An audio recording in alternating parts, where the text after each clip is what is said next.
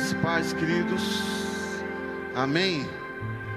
Olha para alguém que está do teu lado e diga assim: Deus tem uma palavra para você hoje. Deus tem uma palavra para você hoje. No nome de Jesus. Quantos vieram aqui para ouvir a voz de Deus? Diga aleluia. Glória a Deus. Queria compartilhar um texto com você, querido. Se encontra em Juízes, capítulo de número 6. Estava preparando essa palavra essa semana. Hoje pela manhã, revendo, Deus ministrando ao meu coração. E eu creio que Deus tem uma palavra para nós nessa noite. Juízes, capítulo de número 6. Nós vamos ler a partir do verso de número 11. Juízes 6, a partir do verso de número 11. Quem achou, diga amém. Diz a palavra do Senhor. Então veio o anjo do Senhor e assentou-se debaixo do carvalho que está em Ofra que pertencia a Joás, a Besrita, e Gideão, seu filho, estava malhando o trigo no lagar para o pôr a salvo dos midianitas. Então o anjo do Senhor lhe apareceu e lhe disse: O Senhor é contigo, homem valente, valoroso. Respondeu-lhe Gideão: Ai, Senhor meu, se o Senhor é conosco, porque nos sobreveio tudo isso, e que é feito de todas as suas maravilhas que nossos pais nos contaram, dizendo: Não nos fez o Senhor subir o Egito, porém agora o Senhor nos desamparou e nos entregou nas mãos dos midianitas. Então se virou o Senhor para ele e disse: Vai nessa tua força e livra Israel da mão dos midianitas. Porventura não te enviei eu? E ele lhe disse: Ai, meu senhor, com que livrarei Israel? Eis que a minha família é a mais pobre de Manassés, e eu, o menor na casa do meu pai. Tornou-lhe o Senhor: Já que eu estou contigo, ferirás os midianitas como se fosse um só homem. Ele respondeu: Se agora achei mercê diante dos teus olhos, dá-me um sinal de que tu, Senhor, que falas. Rogo-te que daqui não te apartes até que eu volte e traga a minha oferta e a deponha diante de ti. Respondeu ele: Esperarei até que volte. Até aqui. Feche os seus olhos. Pai, nós te louvamos, te bendizemos, ó Deus, porque nós estamos aqui, Deus, para te adorar, para te exaltar e para ser grato a Ti, Senhor, por todos os seus benefícios. Todas as vezes que nós entramos por essas portas, existe, sim, ó Deus, uma expectativa no nosso coração, no aguardo da Tua voz, no aguardo da Tua palavra, e nós queremos te pedir, Espírito Santo, Fale conosco da forma que tu queres falar e da forma que o Senhor quer trabalhar nos nossos corações. Nós tão somente pedimos que tu fales conosco, é o desejo do meu coração, no nome de Jesus. Amém. Podeis assentar, queridos.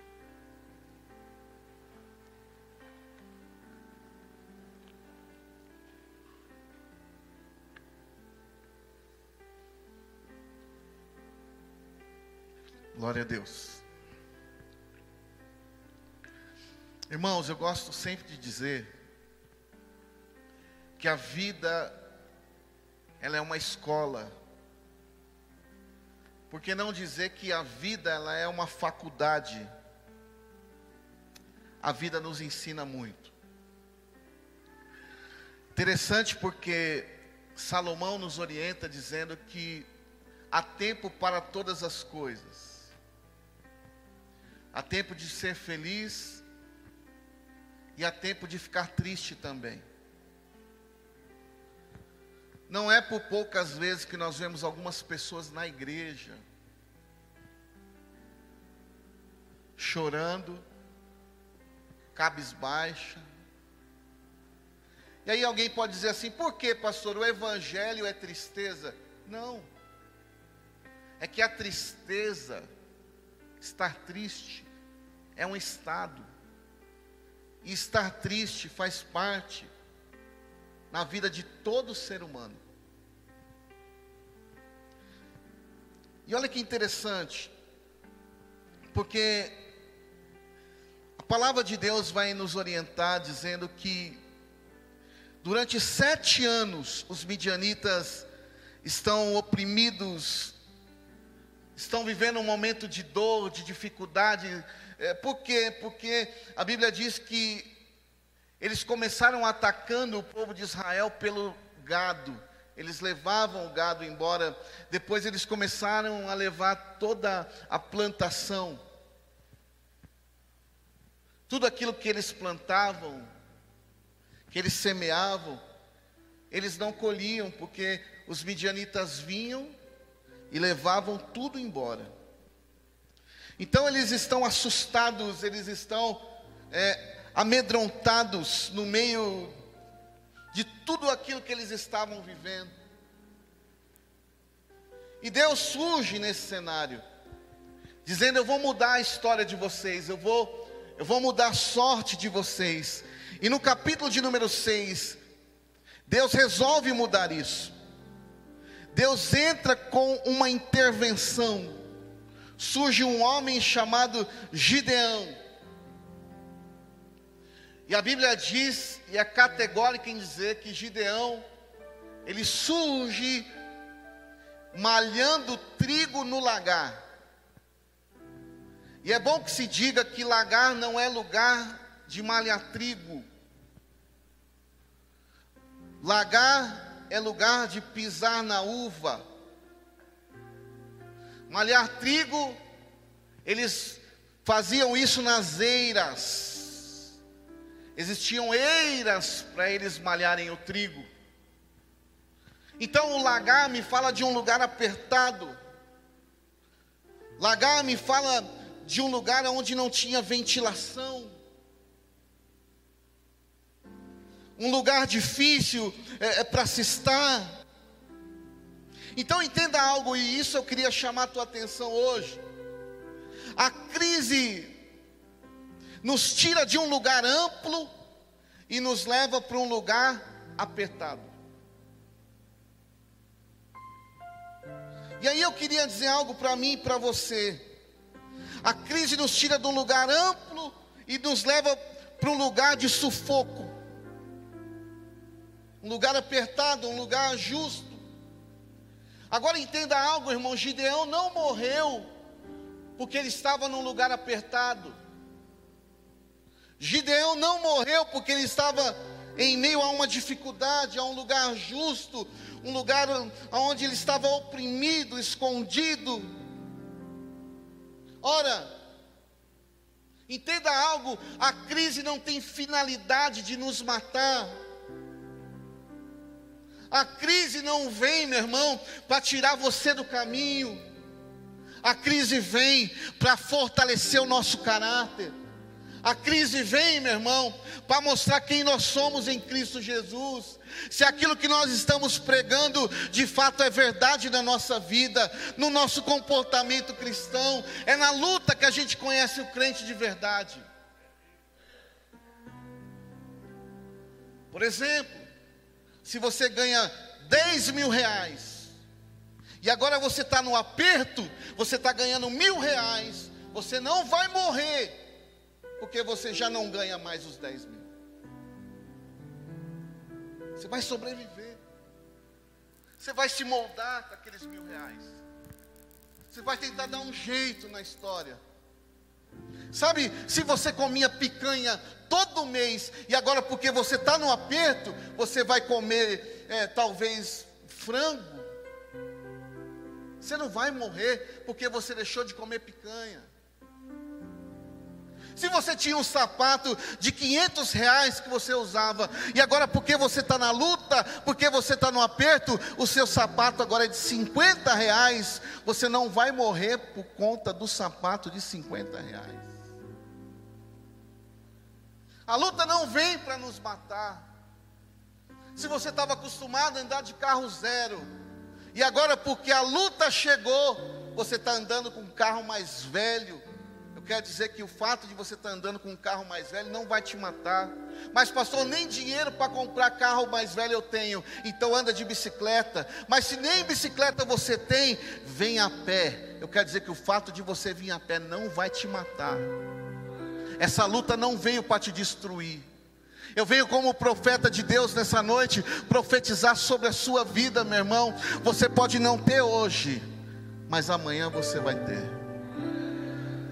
O salmista disse: o choro pode durar uma noite inteira, mas olha a certeza do salmista, Salmo de número 30, verso de número 5: a alegria vem. Olha a certeza dele. A alegria vem ao amanhecer. Sabe o que o salmista estava dizendo? Hoje eu não tenho, mas amanhã eu posso ter. Hoje a porta não se abriu, mas amanhã a porta pode se abrir para mim. Hoje eu não tenho um emprego, mas eu creio que amanhã Deus vai preparar um emprego para mim. É essa é a fé que nós precisamos buscar em Deus. Meu irmão, eu quero profetizar nessa noite sobre a tua vida. Eu não sei a luta que você está vivendo, eu não sei a prova que você está passando, a dificuldade que você está vivendo, mas tudo isso não veio para te destruir, não. Tudo isso não veio para te tirar da igreja, para tirar da presença de Deus. Isso veio, meu irmão, para te fortalecer, para aumentar o volume da tua fé, e no tempo certo, no tempo oportuno, você vai ter declarar: só o Senhor é Deus da minha vida. Eu gosto do tem uma canção que nós cantávamos antigamente da harpa cristã. O número de 225 da harpa, ser valente, pelejando contra o mal, ser valente. Ou seja, na hora da crise, na hora da luta, Deus está procurando os valentes de Deus. Sabe, querido, parece antagônico aquilo que a gente está falando, porque a gente consegue se lembrar de tanta gente que na hora da crise desistiu. Na hora da luta, parou. Sabe, malhar trigo no lagar me fala disso. Lagar é um lugar apertado. Meu irmão, eu consigo ver Deus na eira, porque eira é um lugar espaçoso. Então, por exemplo, quando eu vou na minha geladeira e a geladeira está cheia, eu falo, mano, Deus está aqui, cara. Pelo amor de Deus, Deus está aqui. Quando eu vou lá na garagem da minha casa e eu tenho um carro novo, eu falo, pelo amor de Deus, Deus está aqui na minha vida, como Deus é bom. Sabe quando a minha dispensa tem, tem, tem os produtos, tem tudo aquilo que eu quero, além daquilo tem chocolate, tem bisnaguinha, tem, tem sucrilhos, tem tudo que eu quero. Eu falo, cara, Deus está aqui, não tem como falar que Deus não está.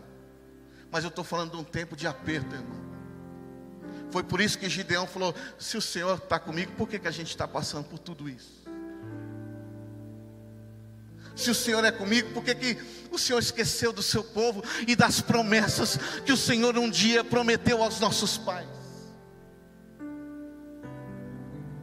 Olha que interessante, irmão. Eu fiquei pensando nessa verdade, fiquei pensando e, e meditando na minha casa. Porque Provérbios, capítulo de número 24, o verso de número 10 diz que se nós nos mostrarmos frouxos, se nós nos mostrarmos fracos, indolentes, medrosos, no dia da angústia, no dia da dor, no dia do problema, no dia da adversidade, o texto é categórico em dizer que a nossa força será pequena. Quantas pessoas eu, eu, eu vi agora, e você também, depois dessa pandemia que nós acabamos de atravessar e ainda estamos atravessando, quantas pessoas se deprimiram, irmãos, porque perderam casa, perderam carro, perderam trabalho, perderam dinheiro, sabe, e ainda não entenderam porque estavam presas em coisas dessa terra. Eu quero dizer, meu irmão, que essa luta não vem para nos matar, amém? O que, que você está dizendo, pastor? Estou dizendo, meu irmão, que se não dá para morar numa casa grande, mora numa casa pequena. Se não dá para ter um carro zero, tenha um carrinho mais velho.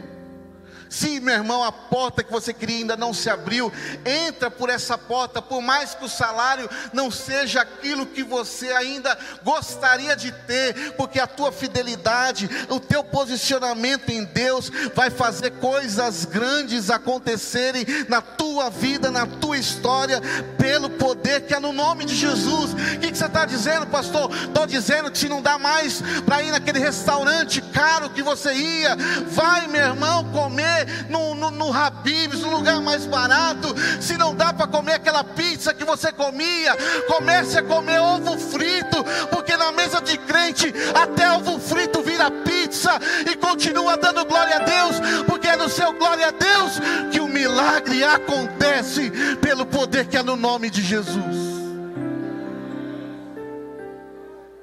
A gente precisa precisa entender isso. Deus está procurando pessoas que tenham esse coração. Estava conversando com um rapaz, ele é, ele é mestre de obras. E ele falou para mim assim, pastor, na hora do almoço, todo mundo esquenta a marmita naquele banho-maria, é isso, né? Naquele banho-maria. E tem um rapaz aqui com a gente que ele não almoça com a gente. Todas as vezes que a gente senta aqui para almoçar, ele senta lá no fundo. E esses dias aconteceu algo interessante. Falei, que foi? Ele falou, nós colocamos as marmitas para esquentar no banho-maria. E esse rapaz também colocou. E daqui a pouco ele vem brabo, ele vem brabo.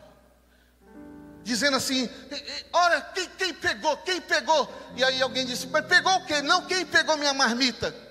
Aí ninguém falou nada. É, alguém pegou. Eu falei, mas como assim? Ele disse. Ele falou, não, porque todo dia eu trago ovo frito. E pegaram o meu ovo hoje.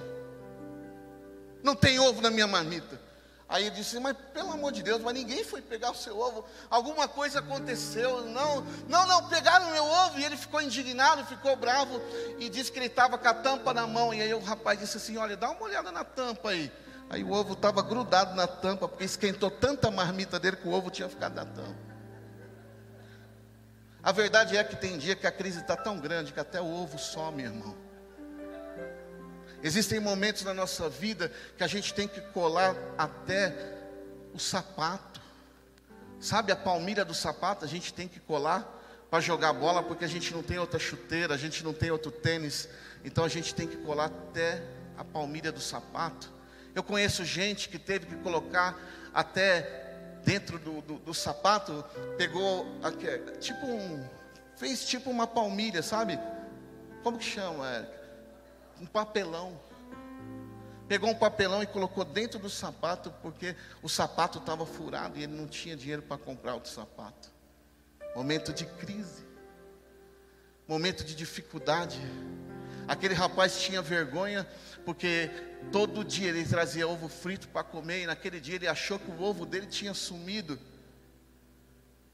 E aí aquele rapaz disse: Agora, sabe o que, que ele é aqui na obra? Eu falei: O que, que ele é na obra agora? Não, agora ele está trabalhando com telhado, agora ele é telhadista. Eu falei: E aí, mas o que, que isso tem a ver? Estou querendo dizer que agora tem carne na marmita dele. Agora tem picadinho na marmita dele. Dá valor no ovo, meu irmão, porque num dia vai vir o picadinho na tua marmita também. Dá lugar, meu irmão. Meu irmão, agradeça a Deus no pouco, porque um dia Deus vai te colocar no muito. Entenda, pelo amor de Deus, você pode até estar tá no lagar, mas esse lagar não veio para te matar. Esse lagar veio para te aperfeiçoar, provar o teu caráter, mostrar quem você é em Cristo Jesus, o nosso Senhor. Eu profetizo que dentro muito em breve, muitas coisas vão mudar na tua história. Quem acredita, quem acredita, quem acredita, se você acredita, erga as suas mãos para os céus e dá a maior glória a Deus que você puder. Aplauda o Senhor.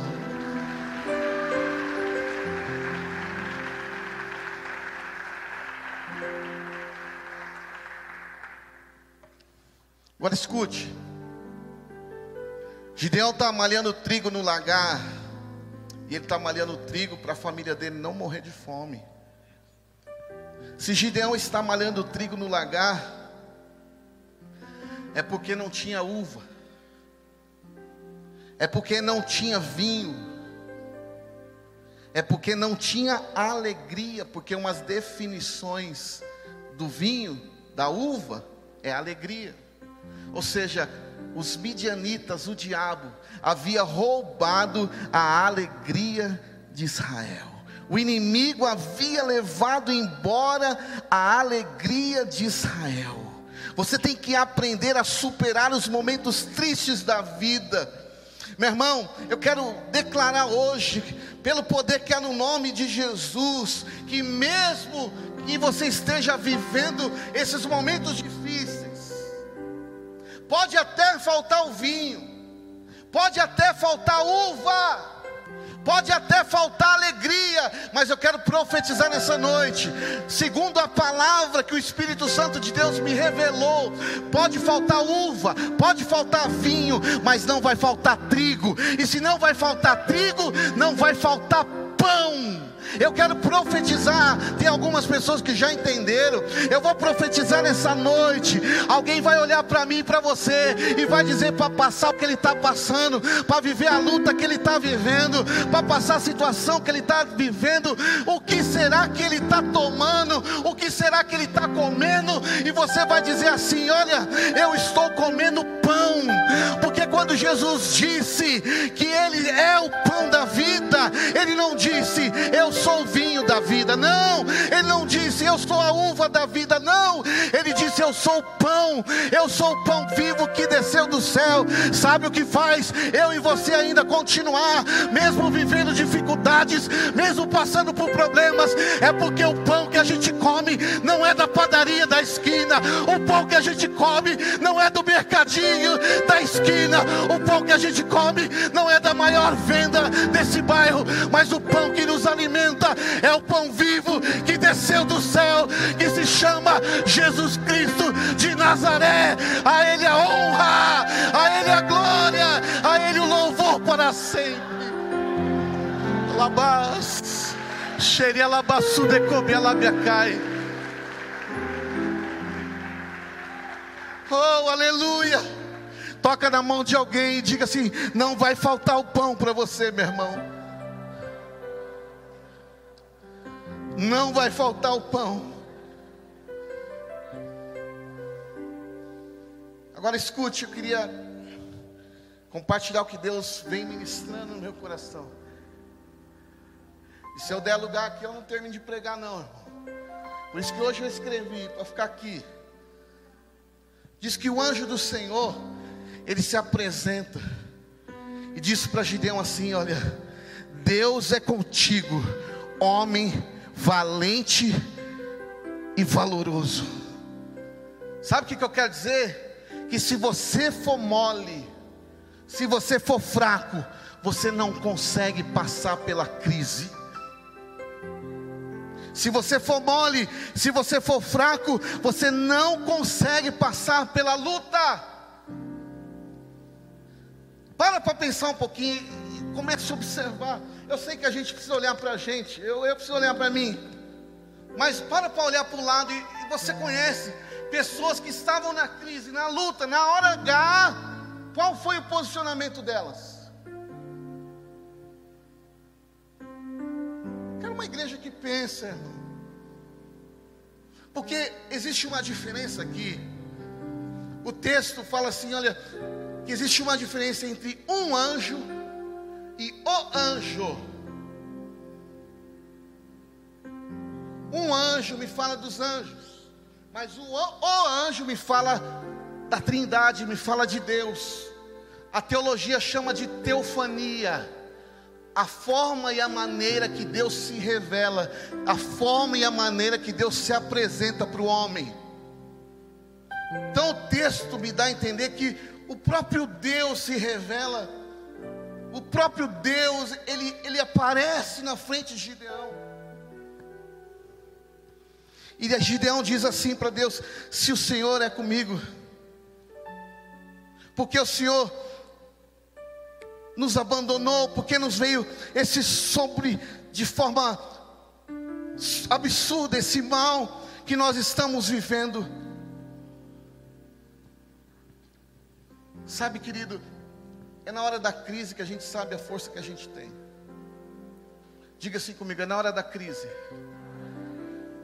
é na hora da dor, que a gente sabe a dor que a gente tem. Eu me lembrei um dia que eu estava vendo uma reportagem de uma mulher que veio uma inundação e disse que o barraquinho daquela mulher caiu. E quando aquele barraquinho cai, diz que as madeiras pesadas, aquela mulher era bem franzina, bem magrinha mesmo, diz que as madeiras pesadas elas caíram em cima do filho de três anos que ela tinha. Ela olhou para aquela cena, irmão, mas ela não pensou duas vezes. Ela não olhou para o bíceps que ela tinha. Ela não olhou para a força. Ela não olhou para nada. Diz que aquela mulher pega aquela madeira que as pessoas dizendo que era humanamente impossível. Quem é mãe aqui deve saber, irmão. Que era humanamente impossível alguém levantar, um homem de 100 quilos não levantaria, mas diz que aquela menina, aquela mulher magrinha, pega aquelas tábuas e ela consegue levantar e tirar o filho debaixo dos escombros. Por quê? Porque na hora da crise, é na hora da dor, do problema, que a gente descobre uma força que a gente jamais imaginaria que teria. Eu quero profetizar aqui no meio dessa dor, no meio dessa crise no meio dessa dificuldade que você está vivendo, que, que nós, e aí eu, eu me incluo também, que nós estamos vivendo, eu profetizo que Deus vai nos dar uma força sobrenatural. Não é porque nós podemos ou somos capazes, mas é porque se Deus é por nós, meu irmão, quem será contra nós? Eu profetizo que Deus vai nos levar a lugares mais altos, Deus vai se revelar a nós, nós vamos olhar para nós mesmos e vamos dizer: meu Deus, como que eu consegui fazer isso? E aí eu e você vamos nos lembrar: não, não foi eu que consegui, foi o Senhor que me abençoou, foi o Senhor que estendeu seu braço forte e eu alcancei a minha vitória. Toca na mão de três pessoas e diga: Deus vai te dar força sobrenatural.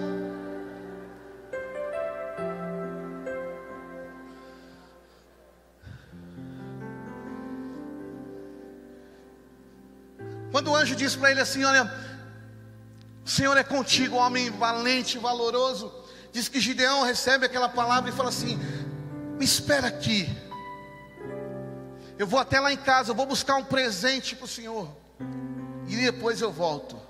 E o texto diz assim, irmãos: Que o Senhor esperou ele voltar. Escuta isso. Irmão. Ele disse para o anjo, né? Para Deus. Sou, sou forte, sou corajoso, então eu quero te dar um presente. Eu vou em casa, me espera aqui. E diz que Deus esperou Gideão ali. Diz que ele, que ele foi. Agora espera, deixa eu te dizer algo. Eclesiastes, aqui nós estamos sem telão hoje, né? Eclesiastes 5, vai falar que nós não podemos fazer voto de tolo com Deus, irmão. Olha só, o Gideão disse: Eu vou buscar um presente para o Senhor e vou voltar. E diz que Deus ficou esperando ele, ele voltar. Quantas vezes nós dizemos para Deus, Senhor, olha, se o Senhor abrir essa porta para mim, eu, eu vou te entregar o dízimo. Não, não, se o Senhor abrir uma porta, se um milagre acontecer, eu vou trazer uma oferta no teu altar. E aí eu quero dizer para você, muitas vezes Deus realizou aquilo que ele disse que ia fazer. E a pergunta é: você entregou aquilo que você disse que ia entregar? Ah, não entregou não? Só que se você for à luz do texto, Deus está esperando até agora a tua oferta no altar. Ele está esperando. Ele esperou Gideão e está esperando você também. Quantas coisas nós prometemos, não, não, não, se o Senhor fizer, sabe aquele momento que nós estamos em perigo, não, agora, se o Senhor me tirar do hospital, se o Senhor fizer isso para mim, ah, agora eu vou entregar minha vida, não, a minha vida vai ser diferente, e Deus está esperando a sua vida ser diferente. A Bíblia diz que é melhor não fazer voto, falar e não cumprir é melhor não fazer. Diz que o Gideão vai, escuta aí. E ele pega um cordeiro. Ele pega aquele cordeirinho e ele traz para Deus, traz no altar, no lugar do incenso. Diz que o fogo pegou no, naquele cordeiro. E crente pentecostal, assim, quando tem fogo, a gente fala: Não, Deus está comigo, tem fogo. Oh glória, aleluia, Deus está. Você dá até uma rodada, irmão.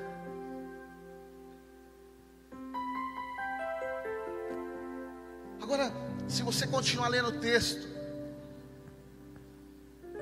você vai perceber que Gideão vai embora e diz que ele está deitado, e diz que quando ele menos esperava, Deus foi lá na casa dele. Sabe por quê, irmão? Porque às vezes na igreja a gente tem fogo. Na igreja a gente pula, a gente dá glória a Deus. Na igreja a gente dá um sorriso para alguém, a gente disfarça de crente. Na igreja tá tudo bem, tá tudo legal. Mas o Deus que nós servimos não quer ser o Deus da igreja na minha vida e na sua. O Deus que nós servimos quer ser o Deus lá de casa.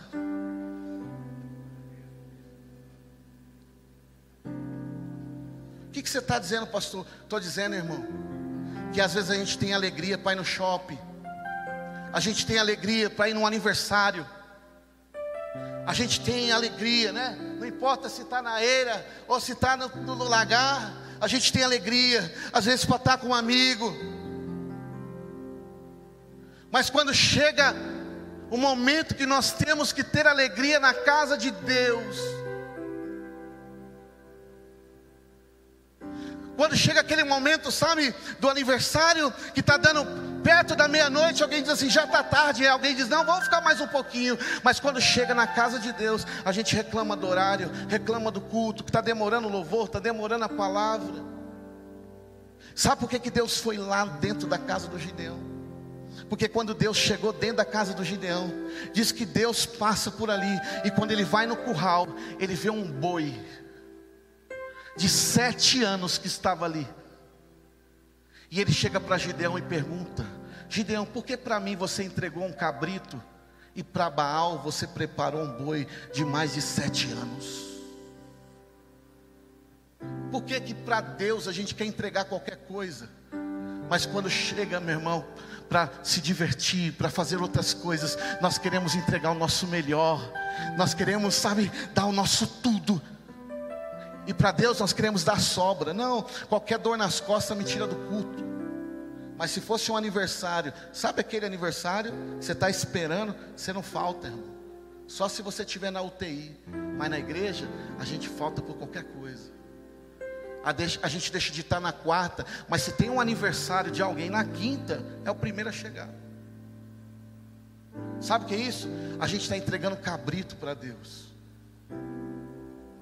E Deus está dizendo hoje, plenitude, para mim e para você. Me perdoe, mas eu tenho que falar o que Deus gerou no meu coração. Deus está dizendo que Ele está por aqui nos nossos cabritos, irmão. Deus está esperando o nosso melhor. Deus está esperando o meu tudo. Ô oh, meu irmão, escuta algo, com Deus é assim: ou você entrega tudo para Ele, ou Ele não quer nada de você. Não dá para entregar pela metade, ou a gente se entrega por inteiro, ou é nada. Com Deus é tudo ou é nada. Deus nunca vai aceitar seu segundo na nossa vida, o terceiro, o quarto, ou Ele é o primeiro da nossa vida, da nossa história, ou Ele não aceita um outro lugar. Deus dá mais uma oportunidade para Gideão. O que, que o Senhor quer que eu faça, Deus? Eu quero que você pegue o boi lá, boi, e você vai sacrificar no altar para mim. E para Baal, para Baal nada. Sabe o que você vai fazer? Ah, você vai destruir os ídolos de Baal aqui na casa do teu pai. Eu não quero mais esses ídolos dentro da tua casa. Olha só, é como se Deus estivesse dizendo assim: agora eu estou entendendo, Gideão, porque você pediu para mim ficar aqui e ia buscar um presente para mim. Você não queria que eu fosse na sua casa. E a pergunta é hoje: se Deus der um pulinho lá na tua casa, o que, que ele vai encontrar?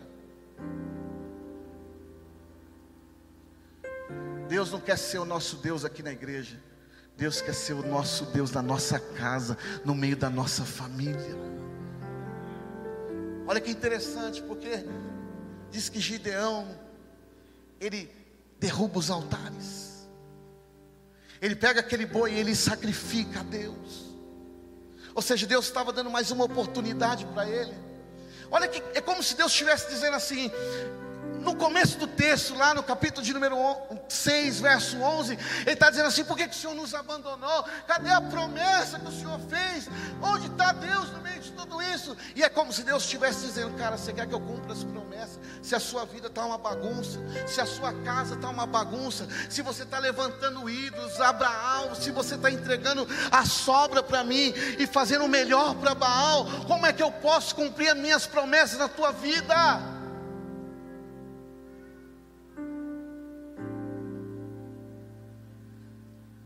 Gideão entendeu.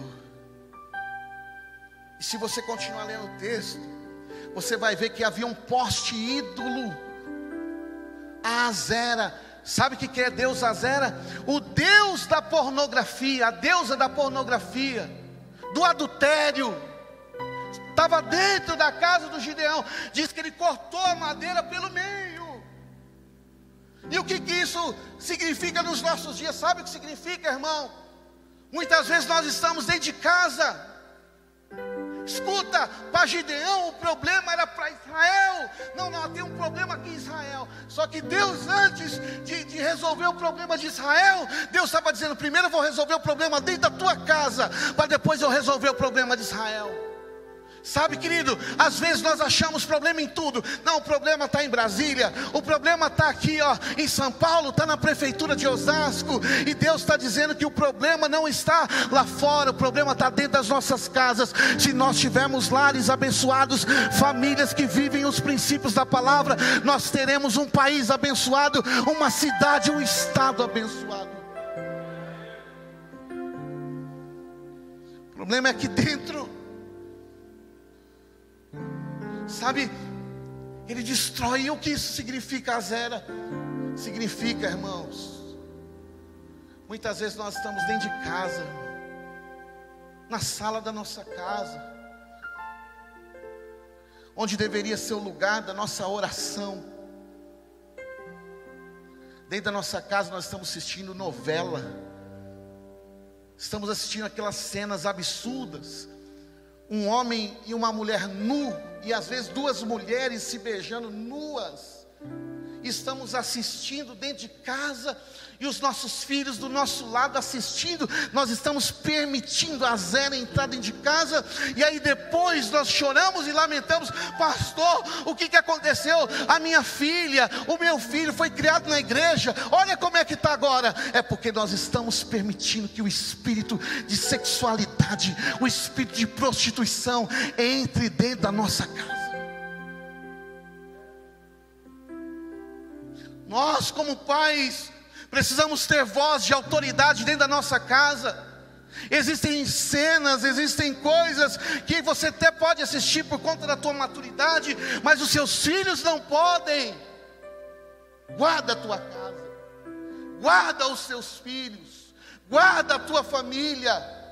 Eu quero profetizar nessa noite que todo espírito de azera, espírito de prostituição, espírito de adultério, sabe? A, as crianças querem entrar em páginas da internet para ficar vendo cenas obscenas, ver o que não tem que ver. Meu irmão, se a alma do nosso corpo são os olhos, por isso que a nossa alma está cansada, por isso que a nossa alma está caída. É por isso que existe igreja. Porque quando eu tenho fome, irmão, minha mulher faz um almoço, faz uma janta, faz um café da manhã, e isso alimenta o meu físico, e é por isso que eu ando. Mas a nossa alma precisa de igreja, a nossa alma precisa de culto. Quantas pessoas nessa pandemia falaram mal de pastor, falaram mal de igreja, onde já se viu abrir igreja, onde já se viu fazer isso, fazer aquilo, mas nós estávamos aqui alimentando a nossa alma, porque quem é crente não tem vergonha de, de mostrar a sua fé, e no redentor redentor que vive na vida dele. Eu profetizo nessa noite que virá um tempo em que nós saberemos de fato quem é aqueles que servem a Deus e aqueles que não servem a Deus. A Bíblia diz que numa casa existem vasos de honra, mas existem também vasos para desonra. Quando Gideão faz tudo isso,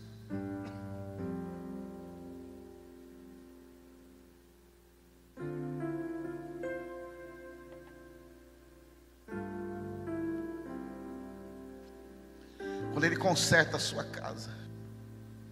Quem precisa de milagre aqui, diga glória a Deus. Então conserta a tua casa. Conserta.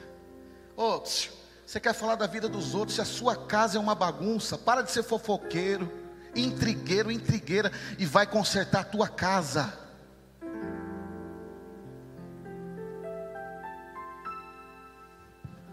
Quando ele conserta a casa dele, Deus olha para ele e fala: Agora vai, eu vou te dar os midianitas nas suas mãos. Reúne o povo. Aí diz que Gideão foi lá e reuniu o povo, irmão. Ele reúne o povo e ele convoca 32 mil soldados. 32 mil. E ele fala: Deus está aqui, ó, os 32 mil homens. E a gente vai lutar, a gente vai para cima. E Deus olha e fala assim: Não, Gideão vai ter que passar por uma triagem ainda. Olha para alguém e fala: Você vai passar por uma triagem, irmão. Está pensando que é fácil? Está pensando que o evangelho é brincadeira? Você vai entender que não é. 32 mil está aqui. Aí Deus fala assim para Gideão: vai ter uma triagem. Começa a falar para eles o que, que eles vão enfrentar. Aí Gideão começa a falar: olha, gente, a gente vai para a luta, vai para a batalha, viu? E tem um detalhe: vai ter sangue, vai ter espada, tem gente que vai morrer, tem mulher que vai ficar viúva, tem filho que vai ficar órfão. E diz que dos 32 mil, irmão, 22 mil se apresentam e fala assim: olha, ô Gideão, pensando bem, Deus falou comigo. Porque é assim, irmão. Você conhece o covarde e o medroso na hora da luta. Você conhece aqueles que são covardes e desistem na hora da batalha. Não, e a palavra é sempre a mesma. Não, pastor, Deus falou comigo, Deus está me dando outra direção, Deus está me levando para outro lugar. É sempre tudo igual, meu. Não, pastor, uma profeta lá não sei da onde veio falar comigo. Vai se converter, irmão.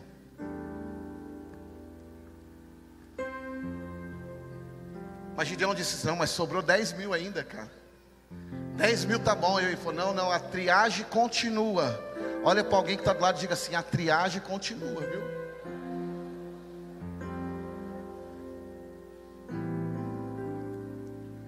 Aí Gideão fala assim: Deus fala para ele: Está vendo o rio aqui, monjo? Está vendo o rio? Tô.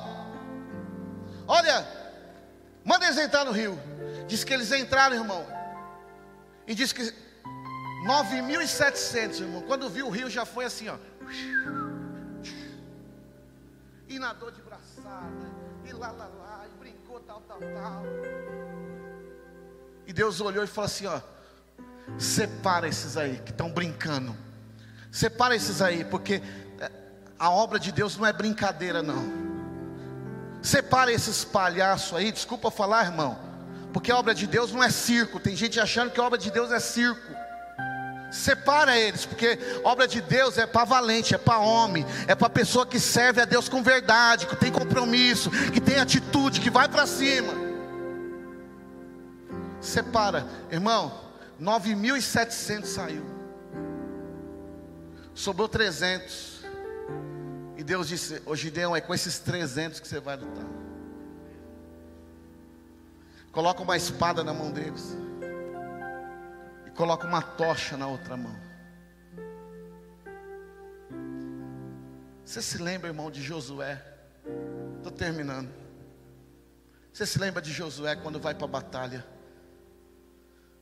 A Bíblia diz que eles tiveram que dar 13 voltas, irmão, em volta da muralha. E diz que aquela muralha, ela não caiu, não. Ela afundou, irmão.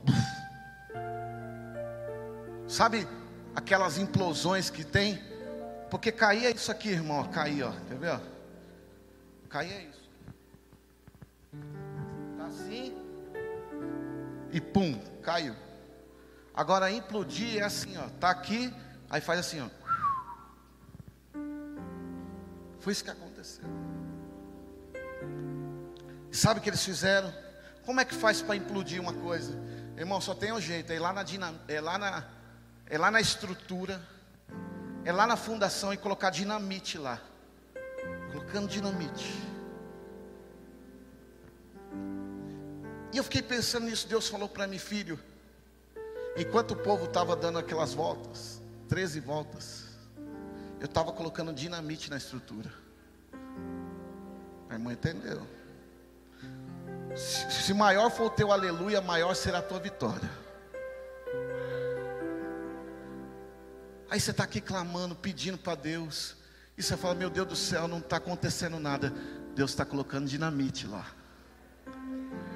Deus está pondo dinamite. Aí você dá uma volta, dá duas. Deus está esperando para ver se você vai até o final. Dá três. Continua dando a volta. E eu quero profetizar, meu irmão, que a tua vitória está mais perto do que você possa imaginar. Não desista, não pare. Não desista, não jogue a toalha. Continua rodeando, continua rodeando. Continue fazendo aquilo que Deus está mandando, aquilo que Deus está usando a vida do pastor, de um líder, a direção que Deus está nos dando. Fica na tua obediência e você vai entender e você vai agradecer ao Deus que tudo pode. Eles deram sete voltas. Diz que eles tocaram a trombeta, irmão. Eles não tinham armas eles não tinham espadas, não tinha nada nas mãos. Sabe por quê, querido? Porque crente que é crente não briga. Crente que é crente não luta com ninguém. Crente que é crente acredita e crê que Deus é poderoso para fazer todas as coisas na vida dele. Ei, você não precisa entrar na justiça, não precisa pôr o nome de ninguém lá na advocacia. Não, não, crê em Deus, creia na palavra de Deus. Somos crentes. Diz que o milagre aconteceu. Eu quero ser boca de Deus essa noite para profetizar que enquanto eu estou pregando, milagres estão acontecendo. Deus está trabalhando por detrás da cortina. A última palavra é dele, não é do médico. A última palavra é do Senhor. Ele está trabalhando, mesmo que você não veja. A Bíblia diz que desde a antiguidade ainda não se viu e nem se ouviu um Deus que trabalha por aqueles que nele esperam. Agora escute, eh, ainda nesse texto de Josué, diz que eles tinham que tocar a trombeta, e se você olhar para o texto, o texto vai dizer que eles tinham que tocar de uma forma longínqua. É. Não é tocar de qualquer jeito. E outra, quem tinha que tocar os sacerdotes. Escuta algo, se você é um líder, e não toca trombeta, não espere que seus liderados toquem trombeta. Se você é um pastor que não tem fogo, não espere que os seus liderados, a igreja, tenha fogo. Não queira fogo só quando você está ministrando, quando você está pregando, quando você está tocando. Você quer que a igreja entre no fogo, mas quando você está aí, você não tem fogo. Pode ver, meu irmão, não estou aqui para falar de mim, não. Mas quando tem alguém pregando aqui na igreja e eu vejo que a palavra é de Deus, eu estou sentado, eu levanto do meu lugar, não quero nem saber se a igreja levanta. Eu tomo posse daquela palavra, eu quero para mim, eu vibro junto, eu quero, eu não quero que a igreja cante, pule, cante e toque, diga glória a Deus, só quando eu estou pregando, mas quando eu estou aí embaixo, eu estou dando glória, eu estou exaltando, e o meu glória a Deus não é assim, não, ó. Glória, glória como se eu tivesse uma trombeta nas mãos e eu digo glória a Deus, louvado seja o nome do Senhor. Meu irmão, se você entendeu, já levanta a tua mão para o céu. Eu quero profetizar na tua vida, eu quero declarar que nessa noite tem uma trombeta na tua mão e o barulho dessa trombeta é o teu glória a Deus, é o teu aleluia. Erga a tua mão para o céu, começa a adorar ao Senhor. Enquanto você adora, as muralhas caem por terra. Enquanto você adora, Deus se move ao teu favor. Enquanto você adora, Deus levanta o doente. Enquanto você adora, o milagre acontece. Enquanto você adora, você é revestido pela unção. Enquanto você adora, Deus quer batizar você com o Espírito Santo e fogo. Enquanto você adora, Deus quer renovar você. Ei, tira o teu chapéu de pedinte nessa noite. Erga a tua voz em adoração. Erga a tua voz em clamor ao Deus que tudo pode, que tudo vê. Ao Deus que era, ao Deus que é. Ele é Jeová Rafa, o Deus que cura, Ele é Jeová Jireu, Deus da provisão, Ele é Javá, Ele é Jeová, Ele é o Jeová das nossas vidas. Labaxebe alabiacai. Numa mão Gideão coloca uma tocha, porque porque o crente não pode perder o fogo do Espírito independente da tua luta, da tua adversidade, independente se você está na eira, o que não pode faltar na tua vida, na tua história, é o fogo do Espírito Santo de Deus. E diz que os 300 irmãos estão com fogo na mão, com uma espada. E diz que o inimigo está dormindo. Enquanto o inimigo está dormindo, a Bíblia diz que eles começam a gritar, a clamar. E diz que aquele barulho, meu irmão, despertou todo o exército inimigo. E quando eles acordaram, sabe o que eles fizeram? Eles começaram a matar um ao outro, um ao outro. O povo de Deus não precisou colocar a mão, o povo de Deus não precisou ir para o campo de batalha. Meu irmão, Deus é o teu juiz, Ele é o teu advogado, rapaz. Você está acreditando naquele advogadozinho lá? Não, porque é o melhor de Osasco, é o melhor de São Paulo. Deixa eu te dizer, ah, nós temos o advogado dos advogados advogados, que se chama Jesus Cristo, nosso Senhor. Ele não perde uma batalha. Assim como Deus deu livramento, milagre na vida de Gideão. Eu profetizo que haverá milagres na tua vida hoje, pelo poder e autoridade que há no nome de.